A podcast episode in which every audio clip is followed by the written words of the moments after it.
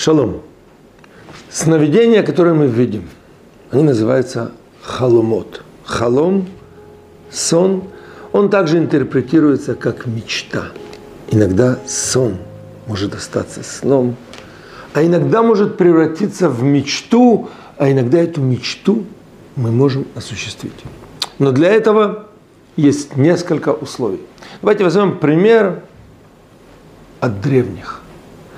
Наши древние праотцы, во главе их Яков, видят сны. Яков видит сулам. Сулам – это лестница.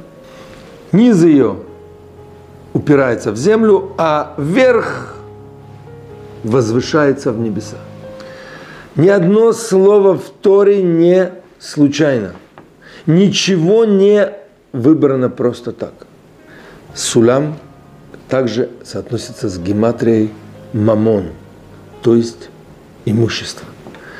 Избранный из всех праотцов Яков получает от Бога точные указания. Когда ты хочешь чего-то добиться, не чего-то маленького, а должна быть мечта. Изначально вверх. Она не должна идти по прямой и не под углом 10 градусов, сразу вверх. Должны соблюдаться два условия.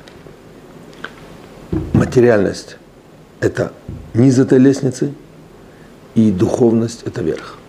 Если это не идет вместе, мечта может остаться сном и остаться навсегда на устах, как рассказ о чем-то несбыточном.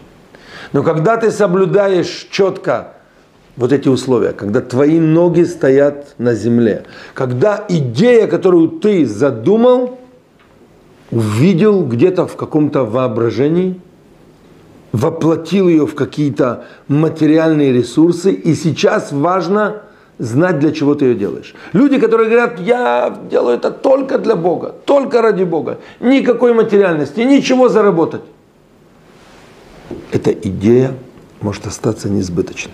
Потому что в этом мире важно и зарабатывать, подниматься наверх, и при этом не забывать, что есть Всевышний. Например, перед воплощением духовной идеи в материальность мы уже сразу задаем задачу. Мы упираемся вверх и говорим 10% или 5% или условную какую-то сумму я даю для цдаки. К этому всему я приплюсовываю что-то в духовном плане, я буду учить. Я беру на себя там учить Талмуд, э, Мишну, э, просто недельную главу. Э, святой язык в свете мудрецов. Я прикрепляю вот этот верх к низу. Я соединяю материальность и духовность. Это лестница. Причем не, не веревка, а лестница. Есть ступеньки. Каждая ступенька ведет к чему-то. Это не легкий путь, но это путь, который идет вместе. Ноги на земле, голова в небесах. И тут написана фраза.